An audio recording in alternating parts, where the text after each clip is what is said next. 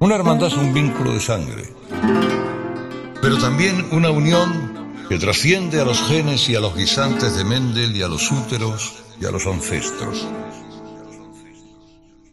Algo que trasciende a generaciones y a las modas y a los avatares y a los intereses locales o temporales.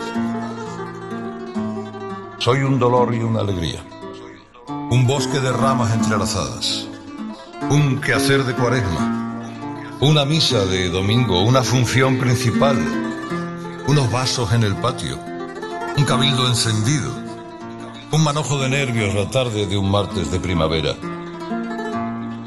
la soledad de los veranos, la limpieza de la plata, un nacimiento en diciembre, una caminata de San Nicolás, la caridad silenciosa con los que cuentan las horas de la pena, la liturgia del abrazo, la evangelización popular, la estampida de la fe, una sábana lanzada encima de un pobre que duerme.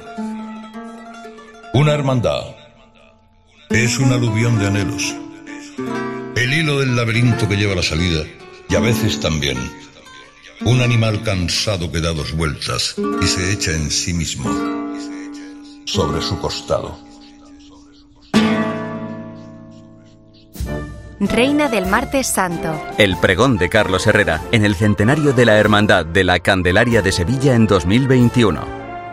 Un podcast original de Cope. Estreno próximamente en cope.es y en las principales plataformas de audio.